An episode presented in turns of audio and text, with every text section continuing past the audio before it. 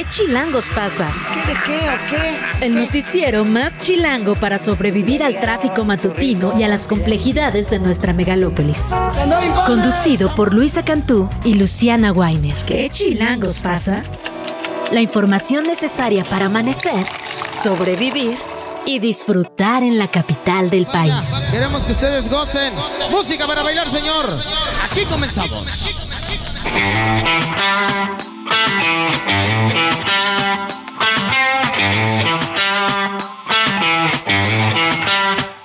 Ya son las 7 de la mañana, hoy es 25 de diciembre de este 2023. Desde Radio Chilango le deseamos una muy feliz Navidad. Buenos días, Luciana Weiner. Muy buenos días, Luisa Cantú. Feliz Navidad para ti también y para todos los que nos escuchan. Si es que ya se levantaron, si es que van a empezar con el recalentado desde temprano en este desayuno. Vamos eh, el día de hoy a revisar lo mejor de nuestro año, lo mejor de qué chilangos pasa. ¿Te parece si empezamos hablando de derecho a la vivienda, un tema que nos preocupa y ocupa? Después de escuchar nuevamente a Max Jaramillo, vamos a recordar una entrevista que tuvimos con Erika Tamayo. Ella nos platicó sobre el esfuerzo que están haciendo las mujeres por reconstruir Guerrero. Este 2023, usted recordará, estuvo marcado por el paso de Otis. Recuperamos estas dos y vamos a una pausa. La entrevista. ¿Ya estás grabando? Ah. Me encanta cómo empiezas tu texto como de... Leí por ahí que es culpa de que nos gusta tomar frappés, porque ya ves que eso dicen, ¿no? Ah, es que no pueden comprar vivienda porque toman muchos capuchinos, eh, porque les gusta viajar, Exacto, van a pueblos mágicos, ay, ya.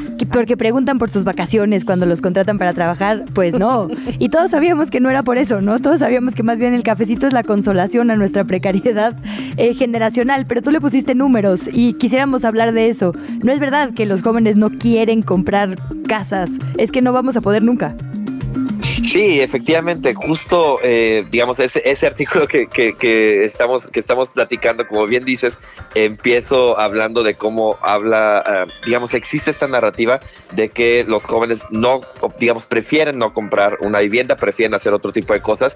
Este ejemplo que estás diciendo del café a mí me parece fantástico porque eh, en verdad que he visto artículos que dicen los jóvenes prefieren gastar en Starbucks que comprar una vivienda. Yo me puse a sacar los cálculos que ese cálculo tal cual no está en el, en la, en el artículo, pero tendrías que dejar de comprar Starbucks por ahí de 70 años para poder comprar una vivienda este promedio, en precio promedio, digamos, en, la Ciudad de México, dejar de comprar un Starbucks diario, ¿no? Entonces, realmente esta, estas ideas, estas narrativas que, que se han desplegado eh, en los últimos años sobre estas preferencias de los jóvenes a hacer cualquier tipo de cosas, como, como ustedes mencionaban, viajar, eh, etcétera, en lugar de comprar una vivienda, lo que tratamos de poner ahí es que es justo una, digamos, una falsa narrativa que al final de cuentas trata de, mm, eh, de vender como una falta de interés lo que en realidad es una imposibilidad, que es, eh, digamos, eh, frente a las generaciones anteriores,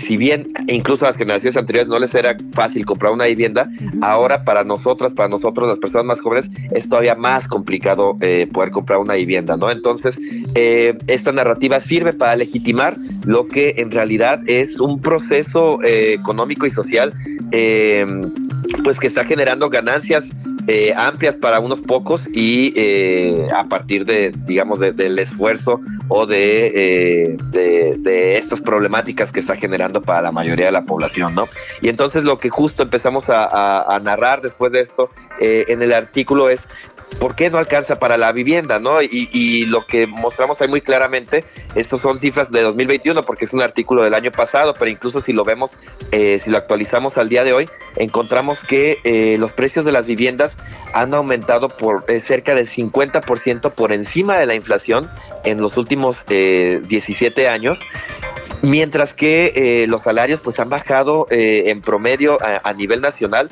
cerca de 25% igual en los últimos eh, 17 años, ¿no? Entonces uno se, se, pregunta cómo es que las viviendas eh, están creciendo por encima de la inflación casi 50% cuando yo ahorita digo por encima de la inflación, pero si lo vemos así en, precios corrientes, digamos, sin quitar la inflación, el, por ejemplo, el precio de las viviendas en la Ciudad de México ha aumentado casi 300% solamente de 2000 2005 a la fecha, el precio promedio de las viviendas.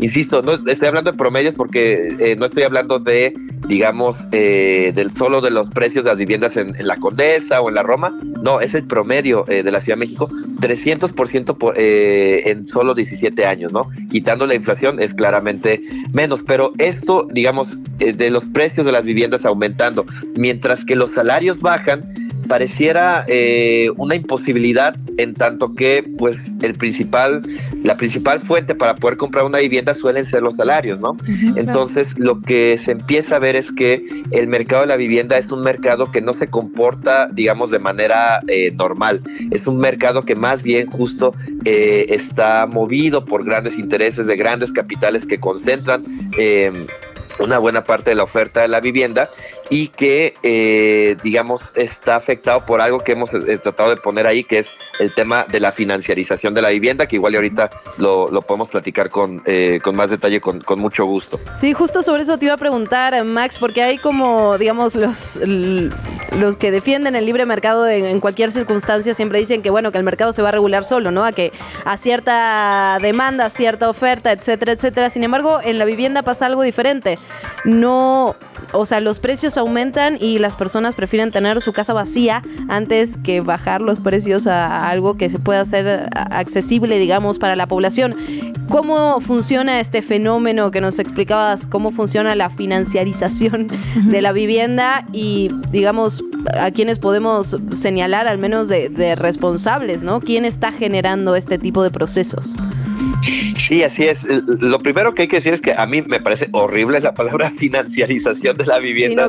financiarización suena complicadísimo, pero básicamente es que, digamos, la vivienda cada vez se ve más como una inversión que como un, eh, en lugar de verse como pues, un, lugar para satisfacer necesidades humanas, ¿no? Entonces, esto de que se vea más como una inversión es algo que lo pueden ver claramente en, los anuncios que, pueden encontrar en la ciudad, en las redes sociales y demás, donde venden inmobiliarias, eh, crean estos edificios de, eh, múltiples pisos. Justo eh, ahorita que estaba oyendo la, entrevista este, con, con, este, con la comunidad que está en el, pueblo de Joco, en, Joco es algo que está pasando muy, muy claramente desde hace muchos años. Son estos grandes edificios desarrollados por, por grandes inmobiliarias que incluso anuncian los, los departamentos en venta como oportunidades de inversión. Eso es lo que dicen.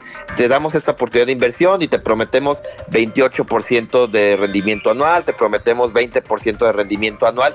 ¿Qué significa esto? Están vendiendo eh, estas viviendas a personas que solamente quieren invertir, que no quieren vivir en estos lugares y que dado que es una inversión, lo que están esperando es que aumente eh, año con año el precio de las viviendas lo más que se pueda, ¿no? Mientras más aumenta el precio de las viviendas, mayor es el retorno que tienen por su inversión, eh, pues estos, estos grandes capitales eh, que invierten. Entonces, el problema es que justo, eh, decíamos, no se ajusta la oferta y la demanda, porque aunque los salarios bajen o aunque estemos en una crisis económica como pasó hace un par de años, de todos modos, ellos necesitan que estas personas que invierten necesitan que siga aumentando el precio de las, el precio de las viviendas. Entonces, lo que pasa, como bien dices, es 2020-2021 veíamos que toda la colonia Joco, toda eh, la colonia del Valle, en toda la Benito Juárez, había muchísimos departamentos que tenían letrero de se renta. Pero efectivamente, en lugar de bajar los precios de las viviendas, en lugar de bajar el precio del alquiler y demás, lo que prefieren estas personas en lo individual, pero luego se termina siendo algo colectivo, es eh, pues, pues dejarlas vacías, en tanto que sería peor, digamos, en términos de su inversión, aceptar que el, el digamos, la demanda está débil, que tienen que bajar los precios, eso afectaría a sus inversiones, ¿no? Entonces, prefieren dejar las viviendas vacías, aunque sea algunos meses, para eh, lograr que, eh, pues al final de cuentas, se mantengan estos grandes rendimientos para estas inversiones y efectivamente esto no tiene nada que ver con que las personas tengan salarios más bajos, con que las personas no logren pagar estos departamentos de 4 o 6 millones eh, de pesos por 30 metros, por 30 metros cuadrados. Y el tema es cómo se puede combatir esto, digamos. Esto es algo que a nivel internacional está claramente reconocido que, el mercado de la vivienda no se no es un mercado normal, digamos, no se afecta, como bien decías ahorita, por la oferta y la demanda de una manera sencilla y más bien lo que pasa es que justo hay estos grandes poderes y estas grandes concentraciones de capital que terminan afectándolo. Entonces, pues se, busca, lo que se hace a nivel internacional es, es regular de cierta manera el mercado de la vivienda. Ya sea, hay, hay muchísimas formas de hacerlo. Una es justo poniendo este tipo de impuestos contra la vivienda ociosa, le llaman, que son estas viviendas vacías que justo están eh, buscando, eh, digamos, especular con los precios de las viviendas y pues al final de cuentas eh, estos impuestos lo que, lo que buscan es luchar contra la especulación que incluso en términos de eficiencia económica, de quienes defienden el libre mercado, pues es algo en contra de lo que está, ¿no? De la especulación de los precios en cualquier mercado. ya sea estos impuestos, ya sea incluso eh, por ahí narraba esto que en Berlín hubo un referéndum hace un par de años para eh, buscar incluso expropiar a estas grandes empresas que tenían grandes, digamos que concentraban eh, muchísimas viviendas. Por ejemplo, hay una empresa en Berlín que era dueña de más de 100 mil viviendas de la ciudad, 100 mil viviendas, ¿no? Lo cual es una cosa espeluznante en términos del poder que puede concentrar alguien que, que es dueña de 100 mil viviendas en una ciudad. Imagínense eso en Ciudad de México, ¿no? Pero bueno, es algo que al final de cuentas se ve en, en muchas cosas. Eh, en este artículo no sale, pero justo cuando hubo todo el problema eh, entre, el, eh, digamos, o la protesta contra el, el, acuerdo entre el gobierno de la Ciudad de México y Airbnb, lo que veíamos es que hay incluso tenedores en Airbnb que ofertan cerca de, cientos o hasta miles de viviendas en una sola a partir de una sola cuenta, ¿no? A partir de una sola cuenta de Airbnb. Entonces esto de, de grandes capitales siendo dueñas de eh, eh, un, número muy importante de viviendas en la Ciudad de México es algo que, que es común, digamos, es algo que, que, está pasando en la ciudad y que justo eh, pues los gobiernos deberían de ver cómo pueden intervenir para evitar que estos grandes capitales decidan cuál es el precio del alquiler que ustedes o yo vamos a, a estar pagando básicamente. Sí, porque además son estos grupos empresariales que también tienen mucho poder en los medios de comunicación y lo venden como te va a afectar a ti que le rentas un cuartito a un estudiante, te va a afectar a ti que no tu familia tiene dos departamentos y vives de la renta del otro. No, son estos grandes consorcios y corporativos que, como bien dices, acaparan el mercado, no solo en México, sino en el mundo, a los que se tendría que regular. Max, y preguntarte ahí, ¿a quién le toca? O sea, ¿es el Congreso? ¿Es el gobierno central? ¿Quién tendría en este momento que estar revisando el asunto y por qué no se está haciendo?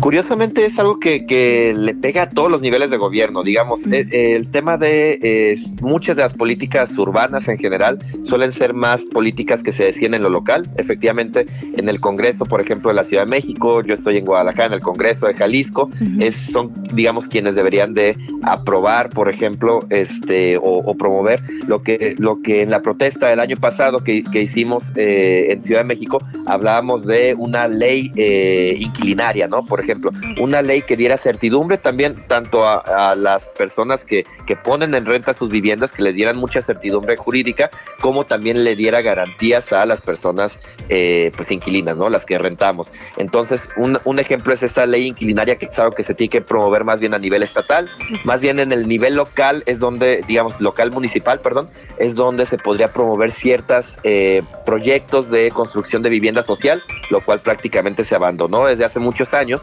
mismos gobiernos municipales o en el caso de la Ciudad de México alcaldías podrían comprar eh, viviendas, eh, perdón, eh, terrenos que fueran privados para hacerlos públicos y buscar ahí construir vivienda social o simplemente terrenos públicos que tienen podrían hacer vivienda social en general.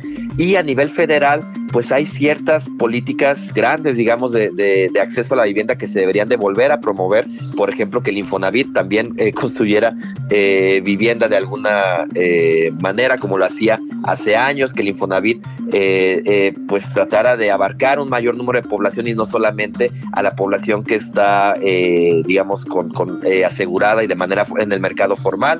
Y digamos hay otro tipo de, de iniciativas que se pueden promover a nivel federal pero en general son los congresos a nivel federal, estatal y, y los, digamos, los ejecutivos a nivel federal, estatal y municipal los que podrían promover estas políticas que generaran eh, o que facilitaran el acceso al derecho a la vivienda. Y nada más decirlo, entonces es algo que le toca a todos los gobiernos, pero eh, lo más importante es que en ese caso necesitamos gobiernos que realmente se preocupen por este, por este derecho y que no más bien estén coludidos con las grandes inmobiliarias como hemos visto que pasa en múltiples gobiernos eh, locales en todo el país. Te invitamos a seguir la conversación en redes sociales. Nos encuentras en TikTok, Instagram y Facebook como arroba que chilangos pasa. Y en Twitter desde la cuenta de Chilango, arroba chilango.com. Ya lo decía Luciana, hemos reportado por acá en estos micrófonos el impacto diferenciado, digamos, por género siempre que hay una tragedia. Y también reportan ustedes, digamos, el impacto diferenciado organizativo para reaccionar a ella, ¿no? Las mujeres se organizan, las mujeres están acostumbradas a tejer redes, a estar en contacto y cuando hay una tragedia también pueden reaccionar. Se trata de apoyarles desde Fondo Semillas. Cuéntanos un poco qué están viendo en cuanto a estos grupos de reconstrucción. Pues mira, Luisa, eh, nosotros en Fondo Semillas tenemos más de 33 años apoyando a grupos de mujeres que se organizan para avanzar la igualdad de género en todo el país. Lo que nosotras vimos después de los sismos del 2017 es que las mujeres son quienes están en la primera línea de respuesta. Son quienes tienen mayores afectaciones, pero también son las que responden de manera más organizada, más articulada y quienes sostienen a lo largo del tiempo esta organización y esta respuesta. Entonces, a partir de esta experiencia en la que financiamos a 25 grupos eh, de mujeres respondiendo para la recuperación de largo plazo tras los sismos, en, Guerrero, en Chiapas, en Morelos, en Puebla, eh, es que estamos buscando reunir 20 millones de pesos para poder lanzar una convocatoria de apoyo a grupos de mujeres que estarán respondiendo para la recuperación de mediano y largo plazo en Guerrero. ¿Qué es lo que hemos visto? Eh, cuando hay una emergencia climática, la respuesta humanitaria, los apoyos internacionales se vuelcan durante los tres primeros meses. Pero después de eso, el foco de atención cambia, ¿no? Va, viendo otras noticias. Eh, se va diluyendo un poco la importancia de la emergencia, pero justo es después de los primeros tres meses, cuando la mayor parte de los apoyos se dan, cuando realmente las comunidades empiezan a vivir el impacto de lo que pasó, ¿no? Entonces es ahí donde entra el financiamiento de fondos semillas. Nosotros con, estos 20 millones de pesos, lo que vamos a hacer es en enero abrir una convocatoria de financiamiento. Nosotros respondimos con financiamiento a grupos que respondieron a la emergencia tras los sismos del 2017 y esto nos dio una experiencia increíble de cómo las mujeres eh, a veces organizadas en, grupos que ya funcionan o a veces organizándose tras la emergencia, eh, responden en primera línea, ¿no? Eh, con estos 20 millones de pesos que estamos procurando y que invitamos a, pues a toda su audiencia que se sume y done, lo que vamos a hacer es abrir una convocatoria en enero justo para estar allí cuando todo el mundo ya se fue, después de los tres primeros meses, y entonces poder financiar a las organizaciones que están trabajando, generando eh, alternativas, por ejemplo, para recuperar la autonomía económica, para reactivar la economía, para recuperar, eh, para generar iniciativas de autoempleo, que hacen, por ejemplo, eh, huertos y crianzas de aves de traspatio para proveer alimentación a las familias, capacitación en oficios tradicionalmente asignados a los, a los hombres, por ejemplo, tras los sismos del 17, un grupo en Huajotengo, Morelos, un grupo de mujeres se organizó para aprender albañilería, carpintería y ellas con sus manos empezaron a reconstruir sus casas y las de otras compañeras. Y la maravilla de, apoyar iniciativas de mujeres es que eh, todo esto va generando que las mujeres se coloquen desde un lugar de mayor, de mayor poder en sus comunidades. Y eso va generando cambios eh, a favor de la igualdad de género en el mediano y en el largo plazo. Eh, otras cosas que han hecho o que harán las mujeres que estaremos financiando es brindar también atención a la salud emocional y mental, incluidos los trastornos de estrés postraumático, ¿no? Se habla mucho, por ejemplo, de que las familias de personas que desaparecieron en el mar, ahora con el huracán Otis, no han tenido ningún tipo de apoyo. Las madres lo siguen buscando, pero ese es el tipo de problemática que a lo mejor no es tan visible porque no tiene que ver con las casas caídas, ¿no? Pero que es muy importante atender. Entonces, eh, hemos visto a partir de nuestra experiencia cómo eh, los proyectos liderados por mujeres tienen un impacto no solo en las propias mujeres, sino en todas las comunidades y también generan cambios de largo plazo para avanzar en la igualdad de género, en cómo las mujeres son percibidas, en cómo su voz es tomada en cuenta en los planes de reconstrucción de más largo plazo, etcétera. Entonces, bueno, queremos invitar a obviamente a toda la sociedad a que se sume, a que entre a semillas.org.mx, a que le dé clic al botón donar y a que se sume a este círculo virtuoso que permite poner en manos de mujeres organizadas los recursos que necesitan para dar respuestas absolutamente maravillosas y de gran impacto, perdón, y de gran impacto después de la emergencia. Esto que dice Erika es muy importante, digamos, cómo las mujeres empiezan a ocupar otros roles en sus comunidades a partir de estos proyectos, pero también, y esto lo platicamos hace unos segunditos, cómo los proyectos comunitarios que vienen de la propia comunidad que necesita reconstruirse atienden, digamos, lógicas diferentes que si viene alguien de afuera a imponer un tipo de reconstrucción o un tipo de, de asentamiento diferente, ¿no? O sea, hay, hay una especificidad en, las necesidades que se tienen desde adentro y eso también articula unas diferentes relaciones en la sociedad. Así es, eso es importantísimo, Luciana, y, y es así como trabaja Fondo Semillas. Nosotras damos los recursos financieros para que las respuestas locales lideradas por mujeres puedan suceder. Porque son ellas quienes conocen la problemática a fondo, porque son ellas quienes conocen el contexto, porque son ellas quienes se encargan muchas veces de necesidades tan básicas como proveer agua y alimentación y cuidados a las familias. Que eso ojalá siga cambiando poco a poco, porque finalmente también responde a roles de género. Los hombres también pueden cuidar, también pueden alimentar a los hijos, ¿no? Pero bueno, es una realidad que actualmente siguen siendo las mujeres quienes se ocupan de todas estas labores tan importantes para, para sostener la vida. Absolutamente. Ah, perdón, sí, no, y te iba a preguntar también, por, nos diste ya como algunas de las aristas, digamos, de, bueno, de las, pues sí, formas en las que se utilizarían estos recursos. ¿Cómo funciona exactamente? O sea, del que yo le doy el clic a donar 500 pesos en la página de Fondos Semillas directamente para las mujeres reconstructoras de Acapulco. Después, ¿qué pasa? ¿Ustedes lo distribuyen de acuerdo a la magnitud del proyecto? ¿Se lo entregan y ellas mismas distribuyen? ¿Cómo es que finalmente se materializa? Sí, te cuento, Luisa. Creo que hace ratito les platicaba, pero justo creo que ya no se oyó. Ah, no. reunimos, eh, bueno, tenemos esta meta de reunir 20 millones de pesos, es una meta bien ambiciosa. La buena noticia es que llevamos ya 10 millones 280 mil pesos en estas primeras semanas de campaña. Llevamos un poquito más allá de la mitad. Em, y lo que hacemos, lo que vamos a hacer en enero es abrir una convocatoria de financiamiento.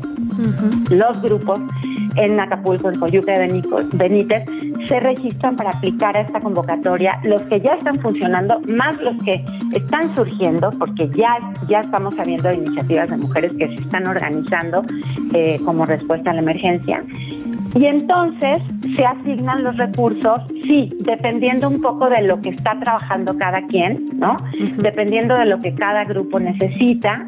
No lo sabemos a ciencia cierta todavía porque la convocatoria se abrirá en enero, pero la idea es que en febrero podamos ya estar otorgando, entregando los recursos para que los grupos puedan empezar a trabajar. ¿Hasta cuándo tenemos tiempo entonces de donar, Erika?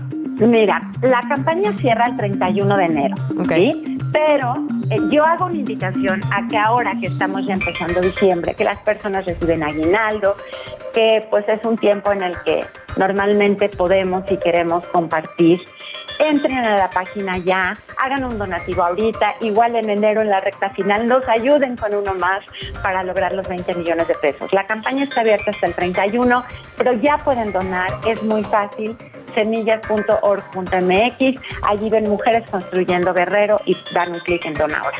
Te invitamos a seguir la conversación en redes sociales. Nos encuentras en TikTok, Instagram y Facebook como arroba que pasa.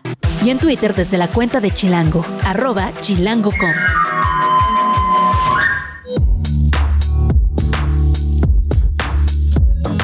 Estamos de regreso en ¿Qué chilangos pasa? Gracias por acompañarnos en este 25 de diciembre. Estamos recuperando las mejores entrevistas de nuestro año.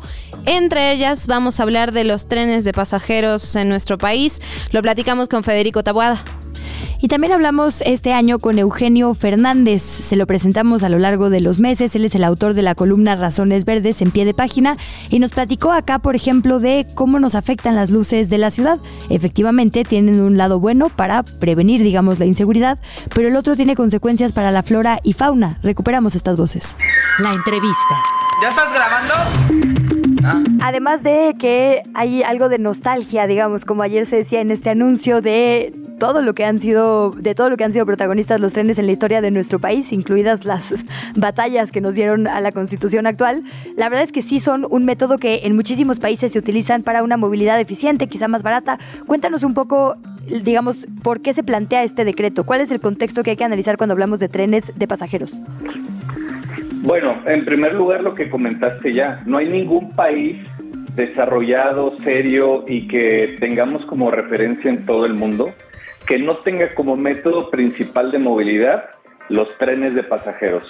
Francia, Inglaterra, Alemania, Austria, China, Singapur, Brasil, Estados Unidos son países que tienen como método principal de movilidad los trenes de pasajeros por distintas razones. Eh, el primero es que es un método de movilidad bastante eficiente, bastante rápido y bastante amigable con el medio ambiente. Eh, nosotros, cuando se privatizan los trenes en 1997, se crea de facto un monopolio que pues realmente es todo lo contrario de lo que eran los trenes. Es caro, es ineficiente, es lento, es muy contaminante, que son los autobuses de pasajeros interestatales. Eh, tomen en cuenta que, por ejemplo, un autobús tiene una velocidad promedio en carretera de 50 kilómetros por hora. Velocidad promedio. Velocidad promedio significa que tienes que pararte a cargar gasolina, hay tráfico, las casetas y demás. La velocidad promedio de un tren, como los que se están construyendo en México, son 120 kilómetros por hora. Es el doble. Eso significa que vas a llegar en la mitad del tiempo de lo que llegarías en un autobús. Esto sin tomar en cuenta que los autobuses tienen una tasa de accidentes muy alta en México. Por la mala calidad de las carreteras y porque los autobuses en México son muy viejos. Entonces son un método de transporte pues que realmente eh, resulta ser muy eficaz y por eso es que se están construyendo en México y que son referencia en todo el mundo. Eh, realmente cuando existían en México, pues sí tenían sus problemas, pero realmente eran bastante baratos. Porque aquí hay otra cosa, los trenes de pasajeros que se están construyendo en México y en todo el mundo que existen suelen ser más baratos que el avión y son más baratos que eh, los autobuses. Entonces, esa es la razón por la cual eh, se están construyendo y que existen como referencia en todo el mundo. Federico, a ver, se anuncian estas siete rutas, ¿no? México, Veracruz, Coatzacoalcos, el aeropuerto Felipe Ángeles, Apachuca, etcétera, etcétera. ¿Qué nos puedes decir de estas rutas en particular? Porque no son, no serían, digamos, pura, pura ruta nueva. Hay un antecedente, hay muchas de las estaciones que funcionaban antes del 95, es decir, ¿de dónde vienen estas propuestas? Pues la verdad es que son las rutas que mayor demanda tienen. Eh, digamos, son las rutas que, más gente utiliza.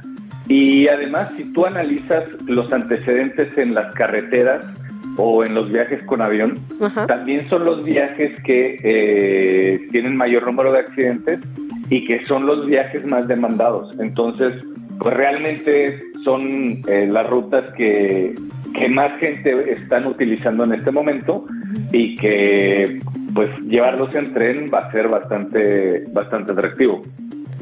Ok, se está haciendo, digamos, un esquema público-privado. Se está invitando a los actuales concesionarios a, digamos, presentar una propuesta de operación de aquí al 15 de enero. Concesionarios, digamos, de las vías para volverse trenes de pasajeros. Cuéntanos un poco de esta ruta económica, o sea, ¿qué podría pasar en términos de quién lo va a operar finalmente? Porque si no hay nadie, entonces sería el gobierno mexicano a través de la Sedena o la Marina.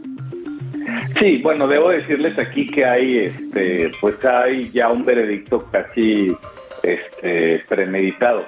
los trenes de pasajeros son un negocio que tiene un retorno muy pequeño Mm. Es decir, no son tan buen negocio. Eh, porque realmente el fin es mover a la gente. El mover a la gente es un derecho, es un servicio público, es como ir al hospital, es como ir a la escuela. Por eso casi todos los trenes públicos en el mundo son, son los opera el gobierno y tienen tarifas muy bajas, mm. porque realmente el retorno no está en los boletos o lo que tú obtengas por las tarifas, sino en las conexiones que generan eh, pues esos viajes o los negocios que se crean a partir de ello. Entonces, eh, pues realmente debo decirles que la mayor parte de ellos serán operados por el gobierno porque no son un negocio. La movilidad no debe ser percibida como un negocio. Todos, cuando tú ves las conexiones que existen en otros países, pues son tarifas muy bajas que solo el gobierno puede eh, absorber y que tienen eh, pues retornos muy bajitos. Parte de las críticas, Federico, de las dudas que se generan con este decreto tiene que ver con qué va a pasar con los trenes de carga que hoy en día, digamos, ocupan esas vías o parte de esas vías. ¿Cómo, cómo lo ves a futuro? ¿Qué podría pasar con esto? ¿Cuál es el plan? Pues los trenes de carga son completamente compatibles con los trenes de pasajeros. Eh, esa compatibilidad en México duró casi 150 años en todo el planeta existe y no hay una manera en la cual se van afectados unos con otros. Pero realmente nosotros tenemos que tener claro que lo que hay que priorizar es el beneficio público y que se mueva la gente. De hecho, si tú analizas lo que ha pasado en otros países como en Francia, en Francia han prohibido vuelos que tengan las mismas rutas que los trenes, porque el tren es mucho más eficiente y resulta tener eh, mover mucha más gente en menos tiempo con menos energía. Ahora, lo que ocurre en Europa sí es que no son tan baratos los trenes, ¿no? O sea, en relación al avión, por ejemplo. Eh, pues cuando tú analizas el viaje por completo, sí son mucho más baratos que el avión, porque te dejan en el centro de la ciudad, tú ya no tienes que tomar un traslado desde un aeropuerto que está muy lejano al centro de la ciudad. Entonces, cuando analizas el viaje por completo, es mucho más rápido y barato el tren. Oye, Federico, ¿y qué, se, qué implica, digamos, más bien que se declare área prioritaria para el desarrollo nacional? ¿Hay, digamos, no sé, eh, algunos atajos en cuanto a documentación, a la construcción, no sé, recursos prioritarios? ¿Significa algo distinto o va a tener, digamos, el proceso de obra magna, obra normal? ¿Cómo van a ser, digamos, la implementación de estas siete rutas? Pues significa que tiene que ser un sector prioritario para la economía, como es en muchos de estos países que hemos comentado pero además también que los obstáculos que existan para eh, este tipo de proyectos y que han existido en el tren Maya y demás, temas de amparos, temas de invasión de vías, pues no deben priorizarse sobre el beneficio público. Debe ser prioritario el, eh, la construcción de este tipo de proyectos, porque por el impacto que tienen. Nada más quiero dar una cifra muy rápida. En Estados Unidos, que se han querido hacer trenes privados, los trenes han durado casi 16 años en obra. El tren Los Ángeles-San Francisco lleva 16 años en obra y no lleva ni el 10% de la obra porque ha querido, se ha querido plantear como un proyecto privado.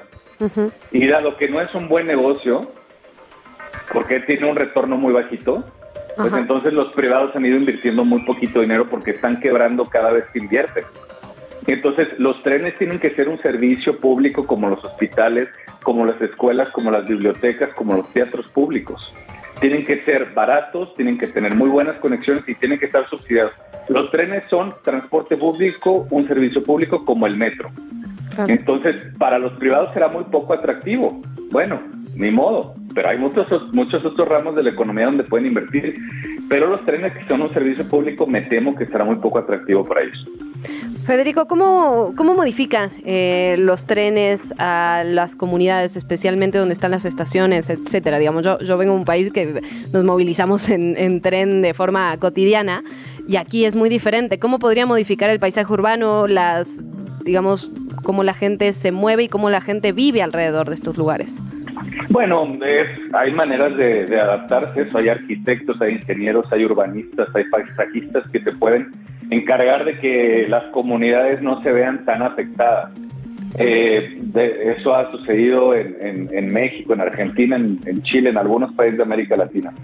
Eh, yo quisiera resaltar el tema de, que esto viene a romper un monopolio.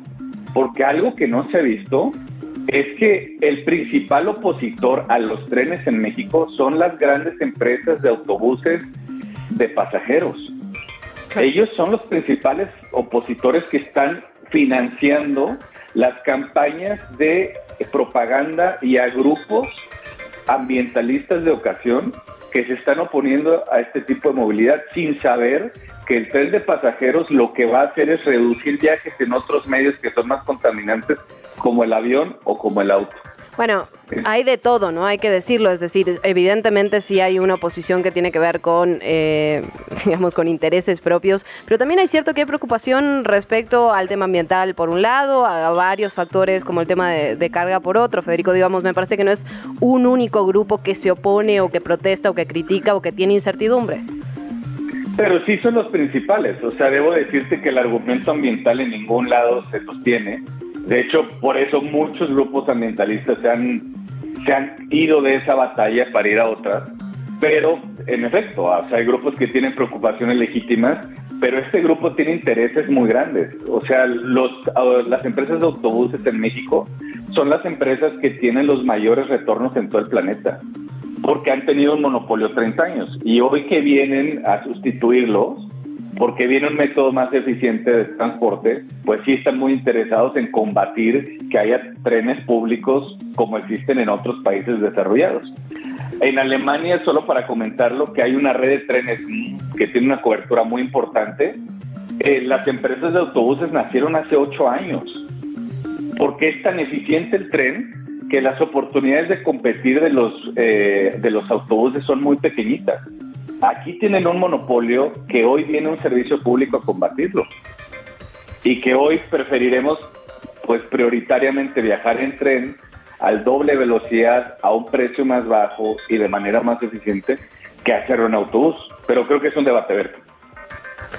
Sí, sin lugar a dudas. Lo es y veremos y veremos cómo se desarrolla, ¿no? Porque finalmente una cosa son los papeles, los planes, los proyectos y otra ya cuando se lleve a cabo de la forma que se lleve a cabo, pues finalmente lo que creo es que el, el interés es que se haga de la forma positiva. Lo mismo me pasó con el Tren Maya. Había, digamos, obviamente había grupos de poder, pero también había grupos que estaban legítimamente preocupados y que lo querían es que sí se haga, pero que se haga de la forma correcta. Creo que esa es la discusión. Y Federico, ahora yo también quisiera entrarle al tema que nos dices como de eh, conectividad integral, digamos, corredores logísticos. Y como tú sabes, somos un noticiero chilango, entonces nos interesa particularmente lo que nos toca a la ciudad.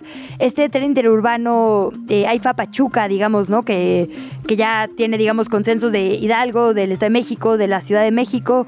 Eh, la idea de conectar justo con la estación Buenavista, que tiene Metrobús, que tiene por ahí metro. ¿Cómo afectará a la Ciudad de México la posibilidad de tener tren? ¿Cómo se va a conectar? ¿Cómo vamos a llegar? ¿Qué se plantea, digamos, en cuanto a rutas para la zona centro específicamente?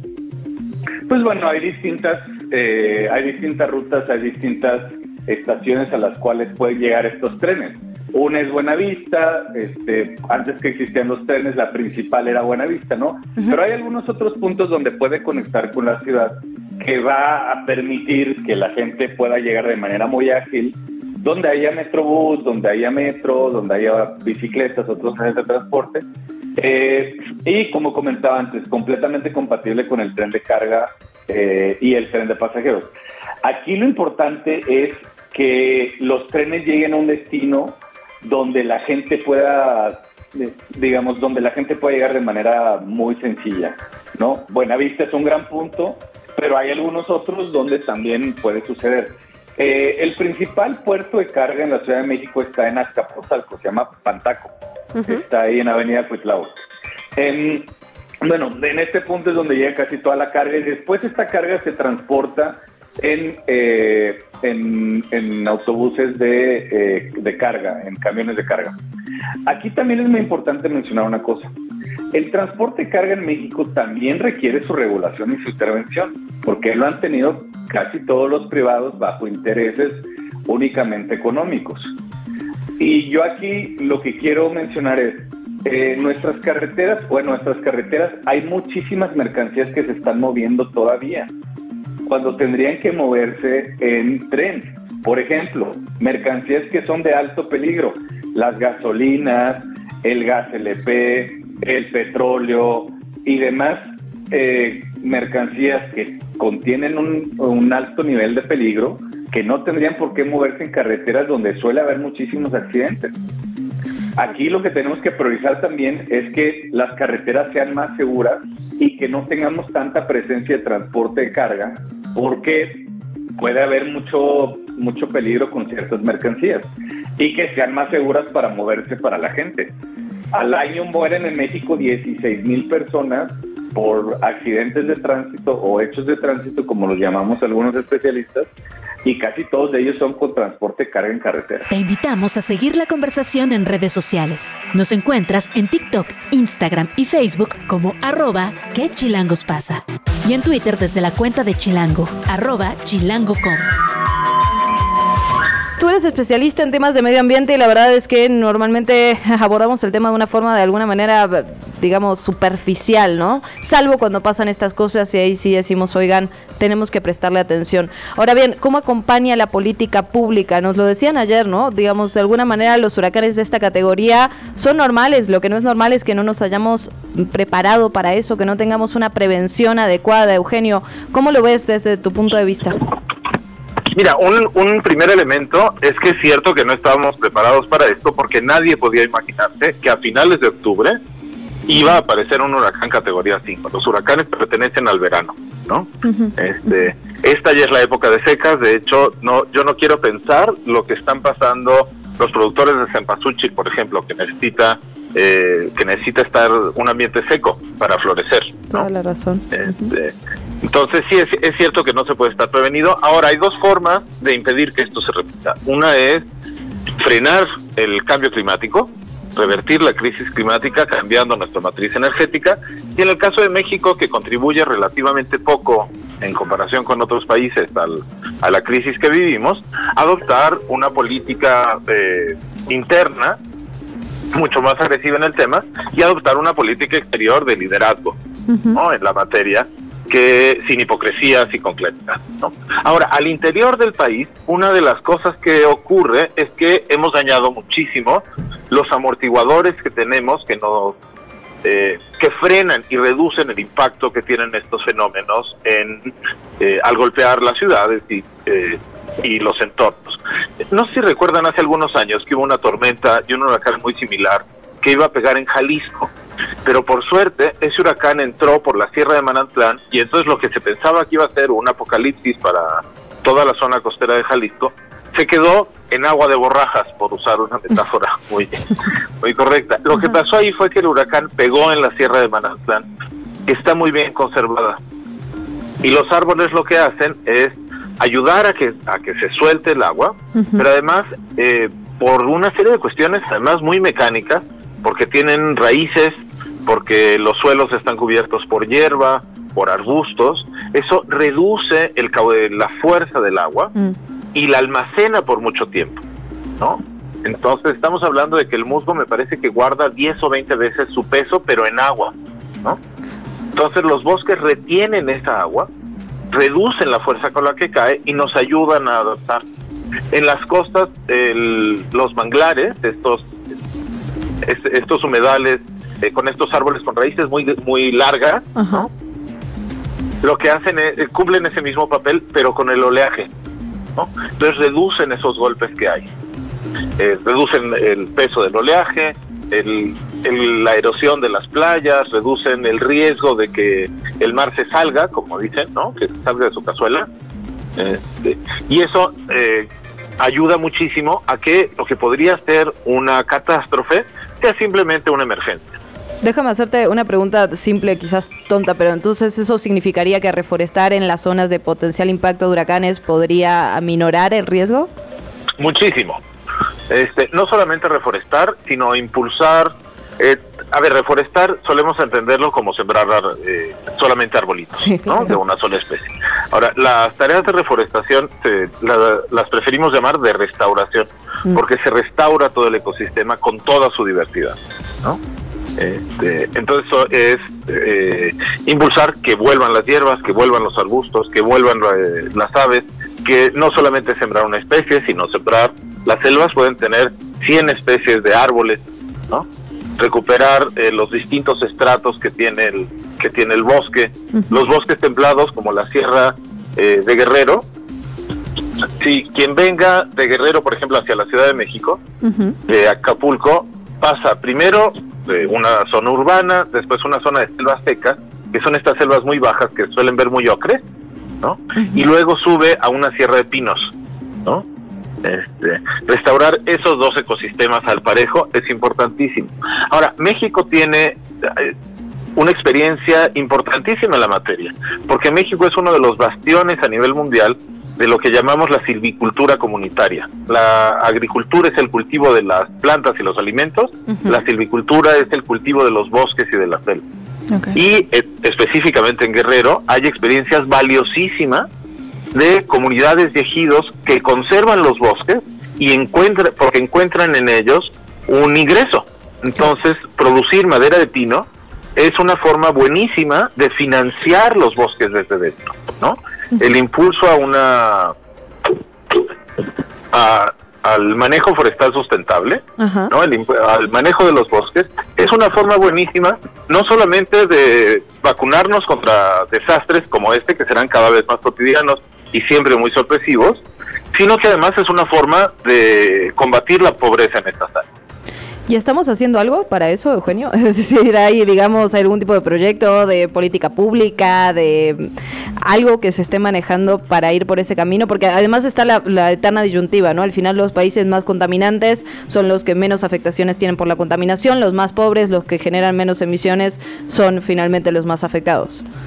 Sí, claro. Ahora, mira, aquí yo creo que no es solo el manejo de las selvas y los bosques no solamente tiene un impacto en el cambio climático, porque los los árboles al final son carbón mezclado con agua, ¿no? Eso, o sea, la receta para muy básica para tener un árbol es mezclar carbón con agua y hacer azúcares y acomodarlas en fibras. Entonces los árboles sacan carbón de la atmósfera y mitigan el cambio climático. Pero no se trata solamente de eso, se trata de una receta que no es que nosotros absorbamos un costo mundial, sino que tenemos un beneficio local. ¿no? Al mantener los bosques y las selvas con buena salud, nos, eso nos ayuda a evitar desastres como este que estamos viendo con Otis y que yo no quisiera saber cómo le está pasando a la gente en la tierra, sino que además eh, se combate la pobreza. Ahora, uno de los problemas que tenemos en, en los últimos sexenios es que eso de trabajar con la gente, de acumular capital humano y capital social, de estar construyendo capacidades productivas y apostar por lo chiquito, no se nos ha dado en el último medio ciclo, ¿no? Este, y eso es una constante de todos los gobiernos neoliberales desde el 2000 y hasta la fecha, ¿no? Se ha apostado por el pago de subsidios y no por la acumulación eh, de capacidades. El presupuesto de la Comisión Nacional Forestal está recortado a la mitad. Esas son actividades que no se han suplido, por ejemplo, con Sembrando Vida, que era una esperanza que teníamos algunos, porque al final, como han dicho los propios defensores de Sembrando Vida, ese no es un programa ambiental, es un programa social. Entonces nos hace, nos surge un programa, pues más que un programa, políticas públicas, apostar por la gente e invertir en gente, porque esto no se arregla con ni tirando subsidios ni poniendo más infraestructura, se arregla con personas trabajando con personas. Hmm. Exactamente. Y más allá de las políticas públicas que son sumamente importantes y que son las que al final implicarían un cambio en la materia, llevándolo al terreno individual, ¿qué cosas pueden las personas que, digamos, viven en, esos territorios empezar a, incorporar a sus vidas cotidianas para ayudar también en, esta, a crecer en esta dirección? Las personas que viven en esos territorios, han, eh, la verdad es que están eh, bregando eh, una situación verdaderamente terrible, ¿no? Mm. Porque estamos hablando de comunidades, muchas, muchísimas comunidades en la Sierra de Guerrero, ya manejaban sus bosques de forma muy sustentable, tenían certificaciones internacionales y yo sé por lo menos de un par que eran ejemplos internacionales que han tenido que cerrar por la presión del crimen organizado. Claro, que esa es ah. otra, otra, otra variante que tenemos que poner sobre la mesa también. Claro, entonces una comunidad que se está eh, deslomando literalmente, manejando el bosque, conservándolo, reponiéndose después de un huracán, porque este, el bosque se recupera, pero se recupera muy lentamente y necesita una manita, ¿no?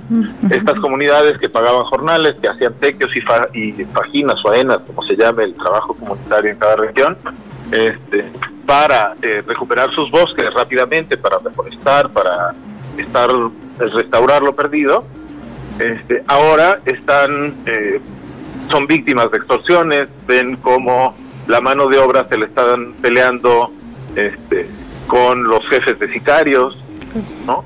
Este, como cada vez que sale un cargamento se los roban. Entonces, una de las cosas que urge es precisamente proteger a los pequeños productores para que puedan brindarnos a todos sus servicios ambientales. ¿no?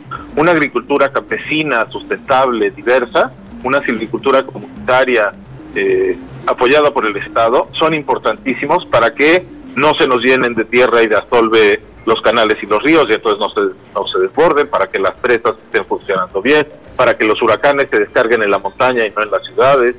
¿no? Fundamental esto que nos dices, Eugenio. De verdad, muchísimas gracias por platicar con nosotras esta mañana. Espero que sea la primera de muchas. Te leemos en Razones Verdes en pie de página. ¿Dónde te seguimos? Este, estoy en Twitter como Eugenio FV y en TikTok igual. Te invitamos a seguir la conversación en redes sociales. Nos encuentras en TikTok, Instagram y Facebook como arroba que chilangos pasa. Y en Twitter desde la cuenta de Chilango, arroba chilango.com. Le mandamos nuestros mejores deseos a usted y a su familia. Ojalá haya tenido una excelente Nochebuena y esté despertando hoy aquí con nosotras en ¿Qué Chilangos pasa? Estamos recuperando las mejores conversaciones que tuvimos a lo largo de este año, entre ellas la del académico Rodrigo Peniche. ¿Se ha sentido usted cansada o cansado a niveles inexplicables? Eso se llama burnout. Desde la redacción chilango.com. ¿En algún momento has sentido que no puedes terminar un proyecto personal o algún trabajo porque la inspiración se te fue y parece que nunca va a regresar? ¿Te imaginas poder curarte la falta de creatividad? Existen muchos factores que provocan un agotamiento físico o emocional en las personas y con ello la pérdida de sensación de logro e identidad personal. Nos afecta a todas y todos en algún momento y no distingue profesiones como las personas que se dedican al arte. La precariedad en la que se vive es, es muy fuerte, siendo que son personas creadoras, que necesitan espacios y a veces no los tienen. Y ahora, si a eso le sumamos que en la situación de violencia, de inseguridad, hace que los artistas se tengan, por ejemplo, que desplazar de su lugar de trabajo. Entonces eso te genera mucha depresión y ansiedad. Pero a eso, dentro de un una situación de riesgo, o sea, o de que te estén persiguiendo, de que te amenazan, de que te desplazan, ¿no? Que son muchas situaciones que observamos en, en, pues, en casi todos lados en nuestro país. Marta Welch es bailarina de danza contemporánea y fundadora del Equil Lejal, una asociación dedicada a desarrollar proyectos de rehabilitación y descanso en la Ciudad de México. Sanarte es uno de estos, una residencia temporal como espacio seguro de paz, solidaridad y empatía para artistas que viven con sobrecarga de trabajo, con extrema angustia, cansancio, salud vulnerable o decremento de la creatividad. El hecho de que te hayas tenido que ir de tu, de tu lugar porque el crimen organizado viene y si no sales, pues estás está en riesgo tu vida. O tienes amenazas porque tu propuesta artística no les gusta al grupo político de tu, de tu ciudad. O, tu salud está tan mermada por toda la presión ah, externa, ¿no? Y, por, y, y ves que no es posible y tienes un proyecto ahí. En fin, son muchos casos muy diversos. Sanarte tiene un antecedente, el programa del burnout para personas activistas y defensoras de derechos humanos. Este también consiste en la rehabilitación y descanso del exceso del trabajo, tensiones y estrés a las que madres buscadoras, por ejemplo, están sometidas, como el caso de Ibis Casarín, quien busca a su hermano Luis Alberto Casarín y a su cuñado Reinaldo Peralta. Sentía que estaba yo acorralada, que vivía en un abismo, o sea, estaba tan mal, enferma, mis depresiones eran tan grandes que no me podía yo parar a veces de la cama. Gracias a ellos me dieron esa fuerza, ese empuje para salir adelante. También gracias a ese programa volví a estudiar. Yo tenía muchos años que no estudiaba. Gracias a ellos me, me surgieron las ganas de seguir superándome, de seguir siendo alguien, de seguir ayudando. Y seguir en la búsqueda porque ya estaba muy cansada. Este formato que es el, el, original, cuatro semanas a lo largo de cuatro meses, es muy bueno porque las personas vienen una semana y después regresan a sus, a sus lugares y ahí ellos tienen que poner en práctica, porque es, un, es una modificación de hábitos, es una transformación de hábitos que va, o sea, es dentro de este programa. Ahí fue donde surge la idea de que podríamos la, eh, poner este, este programa al servicio también del gremio artístico, ¿ves? Y entonces ideamos un, una residencia, ahora sí, porque en donde atendiendo a las necesidades del, de, los artistas, las artistas, ¿no? Vimos qué es lo que qué es lo que nos está faltando como artistas. Para la primera generación de artistas en la residencia Sanarte, ya se emitió la convocatoria y comenzarán las actividades en este mes de octubre. Marta asegura que quienes decidan postularse tienen que hacerlo con la disposición de ausentarse cuatro semanas de manera intermitente. Vamos a, a brindarlo para que vengas, sueltes, continúes tu labor creativa, tengas posibilidad de inspiración, pero además de eso te recuperes. Entonces va a haber un acompañamiento psicosocial, eh, la perspectiva somática a través del movimiento, a través de la conciencia corporal, ¿no? Un montón, son muchísimos talleres, muchos acompañamientos artísticos. Sanarte y los proyectos del Equil Lejal cuentan con el apoyo de la Secretaría de Cultura, por lo que se trata de un servicio gratuito para cualquier persona de la Ciudad de México o incluso pueden venir de otros estados de la República. Tres residencias a partir de la primera, que es en octubre. Este, ya vamos, el primero de octubre inicia la primera residencia Sanarte. Y tenemos dos más el próximo año, una en febrero y la otra en junio. Tenemos redes sociales en Instagram y Facebook para que nos busquen y puedan estar atentos, atentas a las, a las convocatorias. Lecuilcuixlejal significa en celtal armonía de vida, integración del individuo, la comunidad y la naturaleza. Desde 2018 han atendido a cerca de 50 personas en seis generaciones, pero Sanarte es el primer proyecto de residencias para personas artistas. El impacto en, la, en las personas que vienen es muy interesante porque ellas cambian o sea, se transforman, entonces a su vez es como un efecto mariposa. Si ellas se transforman, enseguida en su familia empiezan a haber también transformaciones y en sus colectivos. Entonces, el, y eso creo que es muy importante mencionarlo, porque pareciera que el resultado es poco, pero no lo es. Eso acompaña, ¿ves? El, sentirte acompañado, el sentirte que no estás solo, que no estás sola, es algo eh, que es sumamente importante para cualquier ser humano. La entrevista. De ello, del el burnout, no solo para la comunidad artística, sino para la comunidad en general, vamos a platicar con el académico de la Facultad de Psicología de la UNAM, autor de El trabajo me quema, un cómic sobre el desgaste ocupacional, el doctor Rodrigo Peniche. Bienvenido y muchísimas gracias. Buenos días.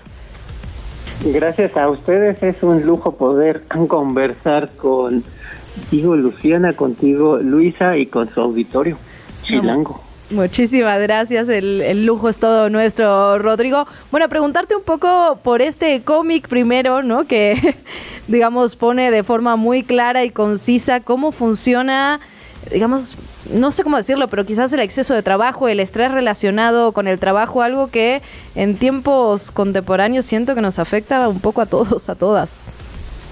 Definitivamente, pues decidimos lanzar este cómic en la Facultad de Psicología de la UNAM precisamente por la trascendencia del desgaste ocupacional. Eh, yo pertenezco al área de psicología organizacional y empezamos a ver que era esencial que nuestras egresadas no pudieran eh, sentir, vivir lo difícil que es el desgaste ocupacional, pues porque estos psicólogos van a salir a las organizaciones y tienen que plantear estrategias para que la población trabajadora eh, pueda desempeñar sus actividades de la forma más sana posible y al mismo tiempo sugerirle a todas las organizaciones y eh, a todos los empleadores pues eh, la trascendencia de un entorno laboral sano y pues por eso decidimos emplear el lenguaje del cómic en El trabajo me quema. Sí, pues ahora que está muy vigente la conversación justo por esta reducción de las jornadas laborales, el aumento de días de vacaciones, ¿no? Es un tema que afecta absolutamente toda nuestra vida. Eh, preguntarte, eh, doctor, digamos, ¿cuándo es suficiente trabajo? ¿Cómo en tiempos como los que vivimos actualmente, en los que la mayoría de la gente tiene más de un trabajo porque necesitamos más de un ingreso, ¿no? Eh, que hay muchos trabajos también remotos, que tenemos WhatsApp para que nuestros jefes y jefas nos busquen 24/7, es decir, ¿cómo ponemos límites? ¿Cuándo sé que ya es demasiado, demasiada chamba, pues? El, el, estrés laboral y por lo tanto el desgaste ocupacional es algo que, que tiene sus asegúnes, es algo complejo porque, es decir, e, es impensable la, la vida en nuestras sociedades sin estrés. Nosotros necesitamos que se active hasta cierto punto este mecanismo fisiológico para resolver problemas, para sentir motivación, para estar eh, activa, ¿sí? El asunto se complica porque e, es una cuestión de equilibrio entre las responsabilidades que yo tengo que afrontar como persona trabajadora o como estudiante y los recursos de los cuales yo puedo echar mano. Eh, en ese sentido, pues no solamente hay que considerar mi carga de trabajo, sino de qué recursos puedo echar mano. Sí, es decir, qué recursos tecnológicos, de qué personas me puedo apoyar, qué tan bien estoy eh, capacitado. Pero indicadores claros de que eh, esto se me está empezando a convertir en una tormenta tendrían que ver con el cansancio, ¿no? Quizá el indicador más claro del desgaste ocupacional es un cansancio del cual genuinamente no me puedo reponer. Es decir, no nada más es, la, flojera que podemos mm. experimentar cualquiera, cualquier lunes, ¿no? O no nada más es ahí cierta ansiedad que yo puedo sentir el domingo, sino es genuinamente no me puedo levantar. O sea, eh, me, ocasiona ahí un, una ansiedad que me avasalla. Eh, no importa que haya encontrado la manera de descansar el fin de semana, no puedo, o sea, genuinamente no puedo. Eso sí hay que tener claro, no nada más estar un poco cansado, es eh, sentir que no tengo energía. Eh, otro indicador muy claro del desgaste ocupacional es que yo empiezo a tratar mal a la gente que me rodea, a mis personas usuarias, a mis colaboradores, a la gente que yo tengo a mi cargo, así con esta imagen de, eh, pues habla con la mano, ¿no? Porque ahorita no puedo. O eh, quizá esta sensación de, hijo, pues es que falta un minuto para la hora de mi descanso, entonces no me importa que usted se esté desangrando, adiós, ¿no? Chao. Cuando yo empiezo a sentir esa insensibilidad, cuando me la empiezan a decir, Oye, Rodrigo, pues es que quizás si estás eh, tratando ahí muy muy duro a tus pacientes, ¿no? Eh, quizá yo tendría que empezar a, prestar orejas a esos indicadores. Y eh, otro indicador clarísimo es esta sensación de no la hago para nada. ¿no? Así como el maestro Juan Gabriel cantaba, yo no nací para amar. Cuando yo, cuando yo me empiezo a decir, es que, y no, pues para qué sigo acá en Chilango, porque la verdad es que yo soy una pésima comunicadora. No, hoy, hijo, pues es que a lo mejor erré la profesión, como psicólogo soy un fracaso. Cuando yo empiezo a sentir que no sirvo para aquello que me he formado o para aquella profesión o actividad laboral a la que me he dedicado, quizás sean unos de los, eh, como se dice ahora, una de las banderas rojas más claras. Muy bien, sí. Red flags le dicen ahí en las redes, sí. Exacto. Rodrigo, me quedo pensando en esto que dices y, y también preguntarte, la pandemia, digamos, no a nosotras las comunicadoras, pero sí a muchas personas le ha cambiado la forma en la que se relacionan con su ambiente laboral, ¿no? Por un lado, eh, muchas de ellas han dejado de ir a la oficina algunos días, creo que esto para muchos significó eh, pues un aumento de la calidad de vida, ¿no? Pensando también en las calles, en el tráfico de nuestra querida Chilangolandia, pero por otro lado también es cierto que el home office, el trabajo remoto, ha hecho que se aumenten en muchas ocasiones las horas de trabajo. ¿Cómo crees que esta, digamos que la pandemia y todo lo que vino a partir de, eh, la pandemia por COVID-19 vino a, cambiar las relaciones laborales y cómo nos relacionamos con nuestro ambiente de trabajo? Indudablemente esta pandemia por eh, COVID-19 pues vino a, catalizar muchos fenómenos que ya se venían dando, es decir, eh, pues, la gente ya existía la figura de puedo desempeñar algunos días o, una parte de mis actividades laborales desde desde casa, desde la alberca, desde el camión, eh, pero indudablemente la pandemia los vino a acelerar eh, en nuestros países latinoamericanos, además de, sin tener muchas veces la infraestructura ni la tecnológica ni la administrativa, muchas veces ni en nuestras casas, ¿no? Hay, hay otros lugares en el mundo donde la gente puede tener su estudio muy amplio, muy iluminado, muy guapo, pero la mayor parte de los domicilios en Latinoamérica no.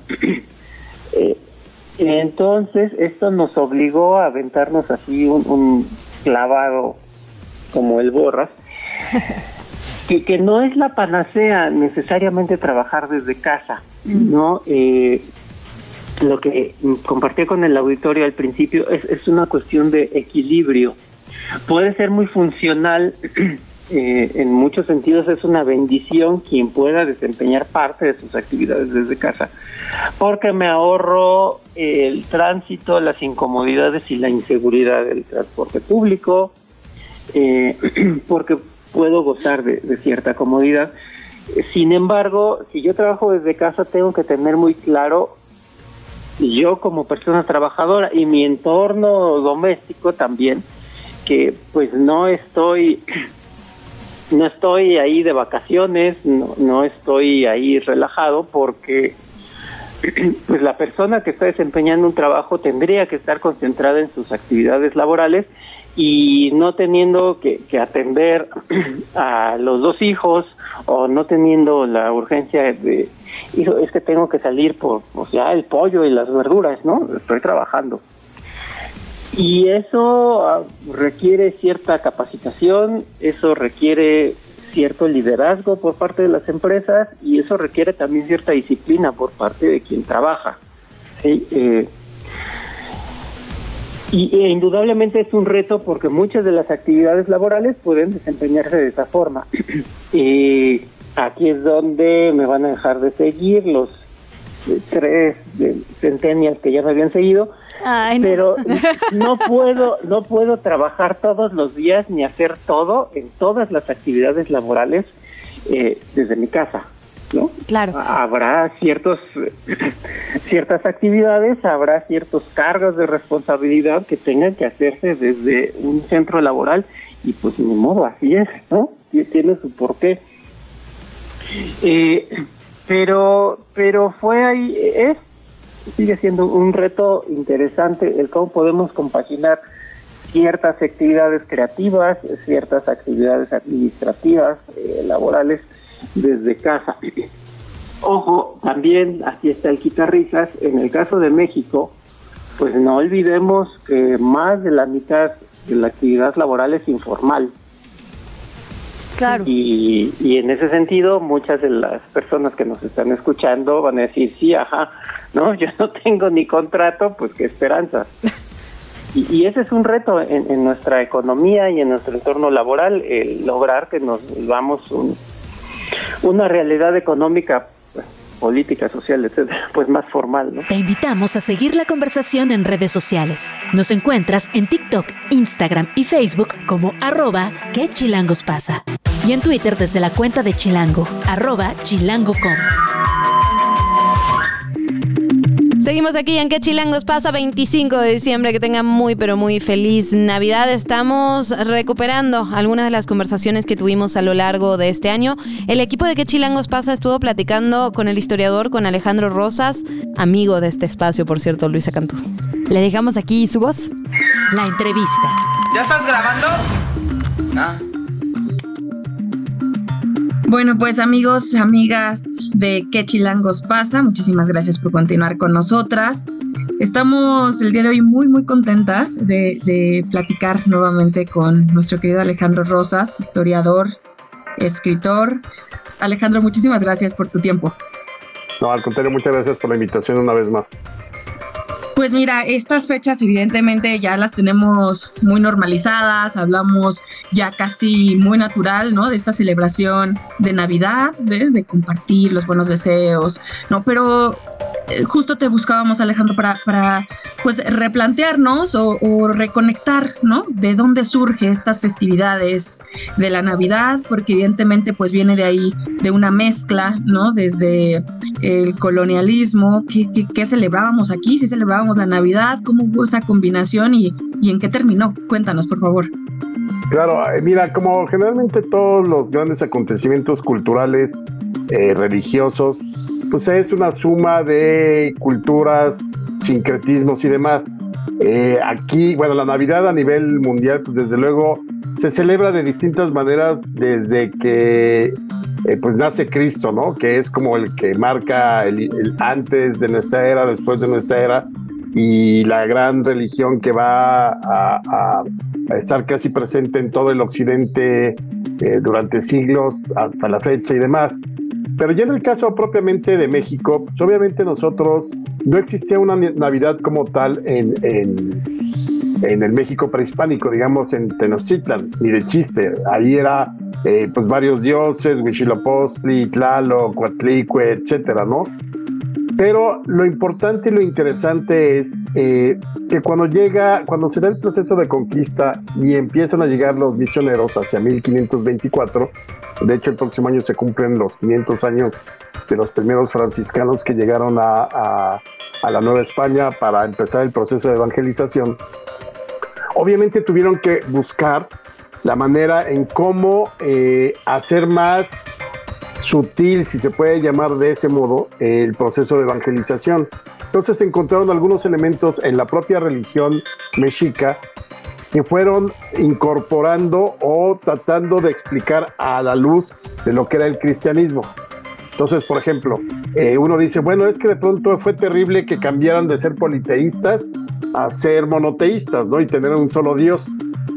Sí no, porque de pronto, digamos, si había 50 dioses en el panteón mexica, pues ¿qué hicieron? Eh, pues obviamente en, la cristiandad, o lo, eh, con el sentido cristiano, pues nos quedamos con Dios Padre, Cristo, Dios Hijo, Dios Espíritu Santo, todos en la misma persona, y los dioses eh, que tenían los mexicas, digamos, fueron sustituidos por los santos. Entonces, en, los calpulis tenían su propio dios y sus propios templos, cada calpuli tenía su propio templo, y lo que sucedió fue que acá se acomodaron ahora en barrios, eh, y cada barrio tenía su iglesia y cada iglesia tenía su santo patrono. Entonces, obviamente, eh, el dios dejó de llamarse, digamos, Mictlantecutli y se llamó Santiago Apóstol, ¿no? Entonces, ese tipo de cosas fueron las que fueron encontrando más o menos los misioneros en ese sentido. Ahora, fíjate que eh, es muy curioso, pero las posadas, las que nosotros conocemos como las posadas, esta festividad de ir desde el 16 de diciembre hasta el 24 de la Nochebuena para entrar ya a Navidad, esas son exclusivamente de la Nueva España. ¿Por qué? Porque los misioneros se dieron cuenta que exactamente en esa temporada de Sembrina se conmemoraba el nacimiento de Huitzilopochtli. Entonces había muchas fiestas en esos días para dar la bienvenida, digamos, a lo que había sido el nacimiento de Huitzilopochtli y dijeron los misioneros, pues de aquí somos. Por eso en México sí hay fiesta. En otros países se conocen como las misas de aguinaldo. Entonces, cada día de, desde el 16 es solamente una misa, pero no esta fiesta donde tú cantabas este, la letanía y en un momento dado pues paseabas a la Sagrada Familia y demás. Entonces fue muy, muy importante que pues, todo este festejo de Huitzilopochtli se transformara en el proceso de estos nueve días en que, según la tradición cristiana, eh, eh, José va con María, que está a punto de dar a luz, y termina en un pesebre la noche del 24 al 25, ¿no? Dentro del calendario gregoriano. Ahora fíjate, las similitudes también, eh, Huitzilopochtli es hijo de una madre que no fue tocada por, eh, por un ser humano o por otro dios. De acuerdo a, la tradición, eh, nace después de que Coatlicue, su mamá, que se encuentra en el cerro de Coatepec barriendo, que eso es muy curioso porque siempre les gustaba, como en la mitología de los dioses, siempre andan barriendo, haciendo limpieza. Entonces, Coatlicue de pronto ve que cae una, una pluma del cielo y la pone en su seno y así queda embarazada eh, esperando a Huitzilopochtli.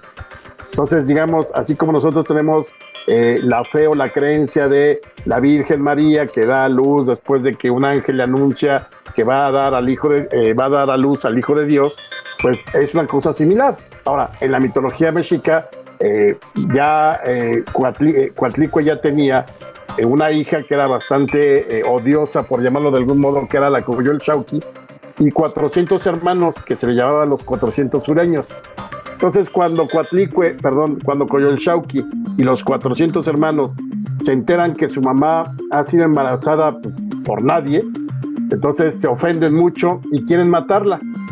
En ese momento es cuando nace Huitzilopochtli ya ataviado como guerrero, mata a sus hermanos, que son las estrellas, y eh, le quita la cabeza a Coyolxauqui, que es la luna, y la arroja desde lo alto del cerro de Coatepec.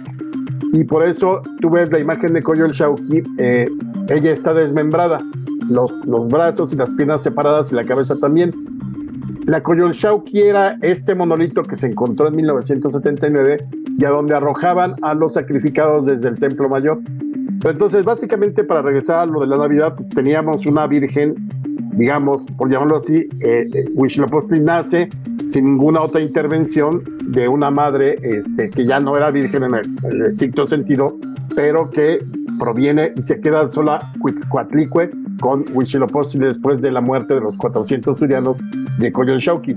Entonces todo esto lo empiezan a agarrar los misioneros, primero franciscanos, y la primera vez que hay ya este tipo de, de posadas, más o menos es por 1570 y tantos con los agustinos, y se da en San, en, San Agustín de Acolman, que es este convento que todavía se puede visitar camino a Teotihuacán. Eh, para, para nuestros amigos y amigas que nos están escuchando en sus casas ahora que son días, eh, están por iniciar las vacaciones, vayan a Colman, es un lugar, además también ahí empezó, digamos, la costumbre de la piñata. La piñata es de origen chino, según nos cuenta Marco Polo en su relación de viajes, pero la trajeron aquí y aquí fue donde se instauró la idea de que era de siete picos para luchar contra los siete pecados capitales. Entonces, se va haciendo este sincretismo, entonces ya tenemos las posadas, que son las fiestas, ya tenemos la piñata también, y luego la pastorela también es un asunto muy curioso porque la primera pastorela, que podríamos llamarla de ese tipo, es como de 1530, pero es solo una representación del nacimiento de Cristo. Ya hacia 1560 más o menos, ya se da la primera eh, pastorela propiamente. Lo interesante aquí es que fíjate, ya ves que dos protagonistas de las pastorelas son San Miguel Arcángel y el diablo. Pero el asunto es que eh, en el México prehispánico no existía el diablo. Es decir, por ejemplo, cuando tú escuchas, es que el inframundo azteca, el inframundo era el lugar a donde iban los muertos, no era un lugar malo en el sentido de, ah, ahí como te portaste mal, ahí te van a castigar, no. El, el, inframundo es a donde iban la mayor parte de los muertos y solo y había otros lugares a donde iban dependiendo también de cómo habías muerto. Por ejemplo, si eras guerrero o una mujer que había muerto al dar a luz, se iban a la casa de las águilas que era como el lugar así supremo para los héroes, eh, porque se consideraba una mujer heroína por dar a luz y, fallecer en ese momento, ¿no? O la gente que moría con, de algún modo eh, con algo relacionado con el agua, se iban al Tlalocan y así sucesivamente. Entonces, ¿cómo fue la manera en que les enseñaron a los eh, indígenas a que había el bien y el mal, lo bueno y lo malo, y el cielo y el infierno a través de las pastoreras. Entonces de pronto ya salía ahí el diablo y entonces tú tenías que combatirlo porque si no te condenabas. Entonces ahí a partir de, digamos, aquí en México se conoce el diablo de, a mediados del, siglo XVI ya propiamente como diablo, ¿no? Y de ahí por eso la pastorela siempre es eh, los pastorcitos que van a ir hacia Belén a ver cómo nace Cristo y todo eso, pero en el camino son, eh, son seducidos o, el diablo intenta seducirlos para que no cumplan su cometido. Y generalmente el diablo mayor siempre está acompañado de siete diablos pequeños, que son los siete pecados capitales. Pero también es parte, la pastorela es algo muy, muy mexicano también, por esta, había un verso por ahí que decía, vencites, Miguel, vencites, guarda tu vidriante espada, ahora sí ya me jodites, vete mucho a la tiznada, eh, decía el diablo ya derrotado después de que eh, el arcángel San, eh, Miguel había logrado este, derrotarlos, ¿no? Ya, ya, órale, es como, pero también finalmente dentro de un proceso de evangelización, ¿no? Y súper interesante estos como paralelismos que se encontraban y que desde el origen fueron como entrelazándose justamente ¿no? con, el fin de esta evangelización y bueno, ya después la combinación de, de todos ellos, ¿no?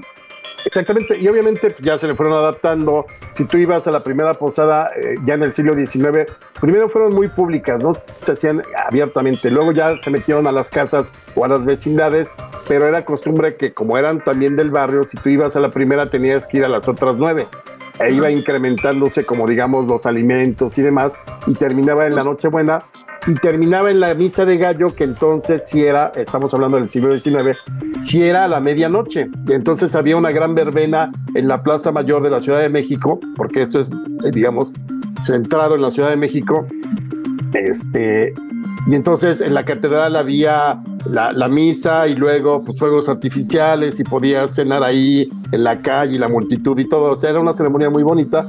La misa de gallo pues, ya prácticamente nadie la hace a la medianoche. Generalmente hoy en día son las misas del, de, la, del, eh, del 23, del 24 en la noche como a las 7 y es larga, termina, es como de dos horas aproximadamente. Y luego te vas encontrando cosas, por ejemplo, el árbol de Navidad, pues, aquí no existía hasta la época del porfiriato. Hay quienes dicen que lo trajo Maximiliano entre 1864 y 67, pero no está muy comprobado de que hubiera un árbol de Navidad. Porque mira, ellos llegan en el 64 y todavía estaban como eh, venados lampareados, no sabían realmente qué onda con México. En el 65 es el único año en que no hubo festejos públicos de Navidad porque acababa de morir el papá de Carlota, Leopoldo I, en diciembre. Entonces, obviamente, pues se suspendió todo, eh, digamos, si había alguna cosa pública, se suspendió. Entonces, eh, yo tengo, eh, digamos, el dato de que más o menos llegó por 1877 en la casa de un general que había sido de los combatientes del 5 de mayo, el general Miguel Negrete, y que ahí el árbol, pues le ponía regalos y entonces la gente que llegaba después de haber ido a todas las posadas en esa noche nueva, eh, noche buena, La, la noche buena. Sí. Entonces llegaba a la casa donde estaba el árbol y tenía el derecho de agarrar un regalito del árbol. Pero siempre fue muy elitista durante el porfiriato y ya luego se fue popularizando. Claro. Oye, a propósito, a propósito de que decías de estos encuentros, ¿no? Y de mm, que no era común, por ejemplo, el árbol de Navidad o esta, esta situación elitista, ¿qué pasaba con estos encuentros o de verbena, donde siempre la comida había estado o está muy presente, ¿no? Eh, ¿qué, qué, papel eh, la comida? Ya sabemos que en la cultura mexicana es como un, papel medular, pero ¿cómo se celebraba? Y si los regalos siempre habían sido, ¿de dónde salió regalarnos cosas en Navidad, no? Por ejemplo, a propósito que decías que era algo muy elitista. Eh, mira, los regalos propiamente ya son muy del, del porfiriato cuando empieza como el consumismo pero antes no se acostumbraba así ni el intercambio de regalos en las oficinas, ni, nada por el estilo, ¿no? Sí. Exacto, ni tampoco se acostumbraba. También lo de los reyes, lo del niño Dios o lo de Santa Claus ya es muy hacia finales del siglo XIX. Eh, era una, porque todo, siempre la Navidad tenía un sentido mucho más profundo en, en el término religioso no era tanto la fiesta y la algarabía, sino había que festejar el nacimiento de Cristo.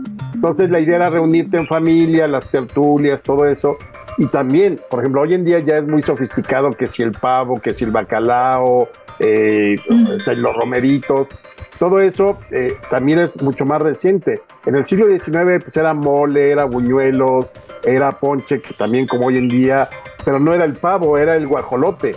o había pescado, o sea, era lo que se acostumbraba. Había un, guisado que se llamaba manchamantel, y era muy característico de, eh, era una especie de mole que, como su nombre lo indica, si se te caía en el mantel, lo manchaba y ya no se le podía quitar la mancha.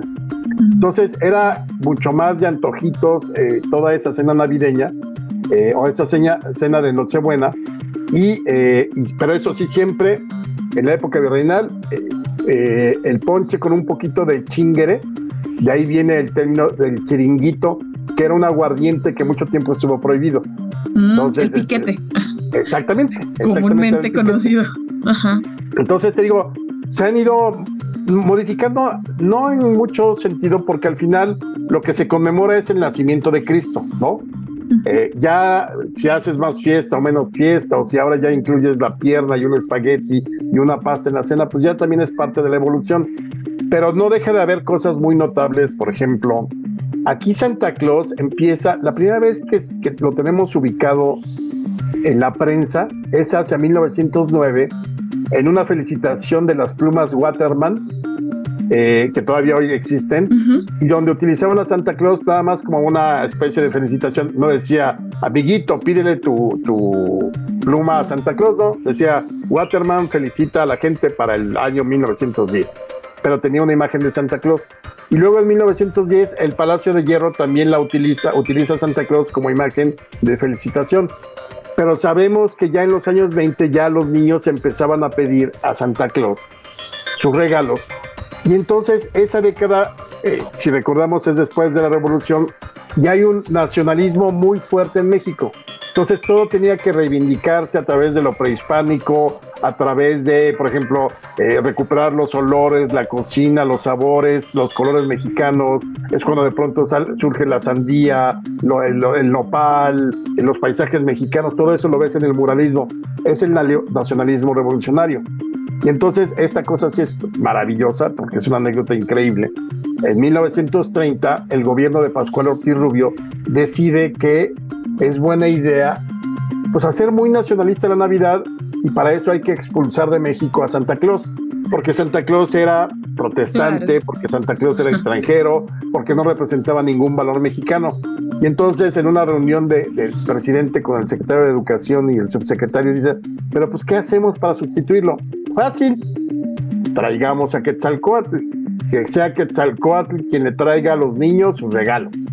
Entonces imagínate, empezó la campaña de amiguito, pídele a Quetzalcoatl eh, tus regalos, de hecho, por ahí hay un, había un anuncio en 1930, noviembre, de la General Electric que decía, pídele al, niño Dios, a los santos reyes, o a no, decía, pídele o a Santa Claus, o a los reyes, o a Quetzalcoatl, pero que te traigan un frigorífico General Electric, ah. ese tipo de cosas. Y entonces, obviamente, pues para empezar, nadie sabía cómo escribías querido Quetzalcoatl, el 90% de la población analfabeta. Y luego también era muy extraño ponerle, por ejemplo, este, eh, querida serpiente emplumada. Me porté muy bien este año, ¿no? Total que el gobierno dice, pues vamos con la campaña y llegan a construir un gran teocali, como el que construyó el gobierno ahora en el, en el 2021 por los 500 años de la conquista eh, de Tenochtitlán. Eh, ya ves que hubo ahí en la Plaza Mayor, Gran Teocali, de Tabla Roca, algo así construyeron en el Estadio Nacional en 1930 y ahí curiosamente pues convocaron a 15 mil niños de la calle, previamente danzas folclóricas, prehispánicas, tablas gimnásticas como se acostumbraba, llevaron a 15 mil niños y de pronto en lo alto del Gran Teocali, de la Gran Pirámide, salió Quetzalcoatl. Pero haz de cuenta que era Santa Claus vestido de blanco. O sea, un señor gordo con su barba blanca, pero con una túnica blanca, porque recuerda que Quetzalcoatl era el dios sabio, justo y demás. Y entonces ya habló y dijo, ay, a los niños, le regalaron a los niños eh, suéteres verdes y rojos, dependiendo ahí del gusto, dulces y regalos, y ahí terminó el show. Nunca más volvió Quetzalcoatl a figurar, porque nadie lo peló, a todo el mundo le pareció una tontería que... Porque además ni siquiera Quetzalcoatl tenía que ver con la temporada navideña, aunque hay quien dice que este Quetzalcoatl podía ser quizás Santo Tomás. Pero bueno, eso ya son otras ideas, ¿no? Sí, bueno, y evidentemente, pues con el paso del tiempo se fue fusionando y eh, a, pues convivir, ¿no? Estas dos culturas, como pasa con el Día de Muertos o la celebración de Halloween, ¿no? Que pues ya es imposible, ¿no? Que, que, que se pueda dividir entre lo extranjero, lo nacional, ya, ya conviven estas dos culturas, ¿no? Ah, claro, y, pero desde hace siglos. Al final te digo, en términos, incluso para la gente que no es religiosa o que profesa otra religión, finalmente la Navidad eh, quizá, no, quizá no festeje el nacimiento de Cristo, sino más bien la posibilidad de reunirte en familia a punto para, con el pretexto que quieras, ¿no? Pero fíjate que si tú crees que lo de Quetzalcoatl contra Santa Claus eh, es, es muy absurdo, en Cuba en algún momento dado pintaron a los tres reyes magos con los rostros del Che, Camilo Cienfuegos y de Fidel Castro. Y están por ahí las imágenes donde se ven en el camello, el elefante y el caballo, pero en vez de ser Melchor, Gaspar y Baltasar, era los triunfadores de la revolución cubana trayéndole bienes y dones al pueblo cubano, ¿no? Pero esa es otra historia. En, ese, en esta idea de nacionalidad, ¿no? Oye, me quedo, me quedo mucho con este, con este último que comentabas, de bueno, más allá de toda la creencia o no, es esta oportunidad de reunirnos, ¿no? Y de, de encontrarnos. No sé si buena oportunidad para hablar de política, sobre todo en procesos electorales, ¿no? Sabemos que luego ahí las navidades se ponen densas, pero justo este momento para compartir, ¿no?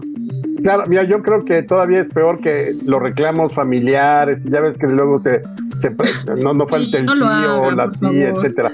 Pero yo soy de la idea de que vivamos en paz estos días, cuando menos, ya tendremos eh, mucho, mucho tiempo para preocuparnos y ocuparnos de las elecciones y la política a partir de, de que inicie el 2024. Este, pero yo creo que al final los políticos irán y vendrán, van y vienen, surgen, se cambian, lo que sea, pero lo que no debemos de permitir es que nosotros como sociedad nos dividamos, es decir, Claro. o las familias o los amigos. Na- realmente no lo vale. O sea, no vale ni ningún proyecto de nación, ni ningún político vale la pena que divide- te dividas o te enemistes con tu familia, con tus amigos. Porque, insisto, al rato estos políticos van a terminar eh, comiendo en el pie de cuchón o celebrando en el cardenal o jajaja, jojojo. Y aquí ya se dejaron hablar las familias o los amigos. No lo vale. Sí, Yo creo que más, más vale seguir cerca de tus amigos, tu familia. Si son temas espinosos, dejémoslos de lado, hablemos del aborto si quieres o de otros temas menos, menos, Sí. eh, controvertidos. No, bueno, tam- tampoco. Pero a ver, Sí. Son cenas, disfrutémoslas, estamos vivos. eh, gente que no llegó después de todo lo que fue la pandemia, pues disfrutemos que estamos aquí, punto. Totalmente, totalmente. Alejandro, ¿y tú? Bueno, finalmente tú, ¿cómo la celebras? ¿Cómo, cómo le pasas estos días? ¿Eres team, eh, sí, Navidad o eres Grinch? No, no, no eres Grinch. Sí, soy Grinch. O sea, no pongo Ah. un adorno en mi departamento ni nada. Es lo que estoy Este, viendo. ¿Qué pasa? Ah. Cero, cero, pero así cero. No, ya. O sea, no, no tuve una mala infancia, al contrario, fue muy buena, siempre nada y todo. Pero odio, odio poner los adornos y todo eso. Ajá. Eh, yo la paso con mi familia, con mis hijos, con mis papás que todavía viven, y con cena de pavo, este, romeritos, bacalao, y bien, en un ambiente muy, muy, muy tranquilo, muy padre. De pronto, si me invitan a alguna posada, voy, pero en general, este, muy tranquilo. Yo alguna vez le comenté a Luisa que para mí eh, la noche del, 10 del 15 de septiembre también es como cena navideña, porque ahí, ahí sí, desde siempre, y aquí sí pongo banderas y todo, desde siempre nos reuníamos en familia, es como una reunión familiar, para cenar en familia, eh, la noche del grito, ver el grito eh, juntos, es similar a lo que sería la Navidad hoy en día, Mm. para nosotros, ¿no? Eh, Como familia, pero eh, la verdad la idea es pasársela padre. Alejandro, pues muchísimas gracias por tu tiempo, por conversar. Es interesantísimo, como siempre es un agasajo platicar contigo. Muchísimas gracias. Te enviamos un fuerte, un fuerte abrazo y esperemos que el próximo año pues tengamos muchas más charlas. Con todo gusto les mando un abrazo, felicidades y pásenla bien y en paz sobre todo. Te invitamos a seguir la conversación en redes sociales. Nos encuentras en TikTok, Instagram y Facebook como arroba que chilangos pasa. Y en Twitter desde la cuenta de Chilango, arroba chilango.com. Esto fue ¿Qué chilangos pasa? Conducido por Luisa Cantú y Luciana Weiner. Una producción de Radio Chilango. Escucha un nuevo episodio de lunes a viernes en tu plataforma de podcast favorita.